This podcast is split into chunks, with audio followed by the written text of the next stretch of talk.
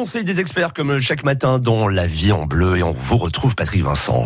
Avec François Delannoy d'Azertix, on va parler de, photos. Euh, l'été approche, les vacances, on va faire plein de, photos. Et aujourd'hui, on prend ces photos avec euh, avec un appareil photo, avec des smartphones. Enfin voilà, c'est bien aussi de refaire un point euh, là-dessus et pour savoir aussi ce qu'on doit utiliser, comment l'utiliser et puis comment choisir aussi son matériel. Alors effectivement, on a toutes, tous différents différents appareils à portée de main. le smartphone hein, qui devient universel dans nos poches, bien sûr, mais il existe encore heureusement des appareils photo. Ça commence avec le compact, qui mhm. peut être expert ou tout simple. Le réflexe, bien évidemment, pour celui qui a un petit peu plus d'ambition.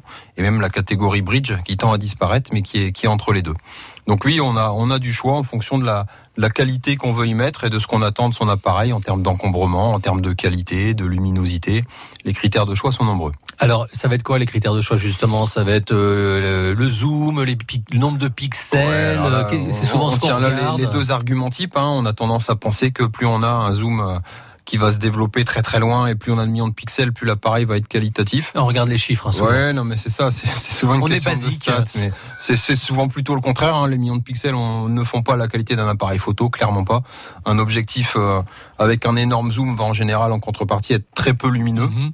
Donc non, la, la, qualité ne se fait pas là. C'est séduisant, j'entends bien, mais c'est pas c'est pas des critères de choix essentiels. La taille du capteur, la luminosité d'un objectif, mhm. euh, l'encombrement d'un appareil vont être des critères beaucoup plus importants à, mes yeux. Voilà, donc il faut, il faut tout regarder. Alors après, évidemment, euh, quand on a ces photos, euh, l'intérêt c'est qu'on peut en prendre plein, c'est quasiment euh, illimité. Il faut les trier, il faut les stocker, il faut les. D'ailleurs, parfois on en, prend, on en, prend, tellement qu'on n'a plus le courage de les trier ah après. ouais, donc c'est peut-être que ça continuer à s'appliquer et pas mitrailler à tout va malgré cette possibilité-là. C'est déjà un premier conseil. Et ensuite, oui, le gros avantage c'est qu'on va pouvoir les trier, les retoucher, les organiser. Et là, on va basculer vers le, vers le monde de l'informatique et ses grandes, nombreuses possibilités. Donc, on met les photos dans l'ordinateur déjà pour les stocker. On les met. En général, il y a un assistant d'importation qui va nous permettre très facilement de, de, de, faire le transfert. Et ensuite, il y a tout un tas de logiciels qui peuvent prendre la main pour nous proposer des retouches photos ou gérer la bibliothèque de photos de façon thématique. Est-ce que, en ce qui concerne les, les smartphones, euh, aujourd'hui, on a des smartphones qui, euh, qui valent bien certains vrais appareils photo Alors c'est un vaste débat.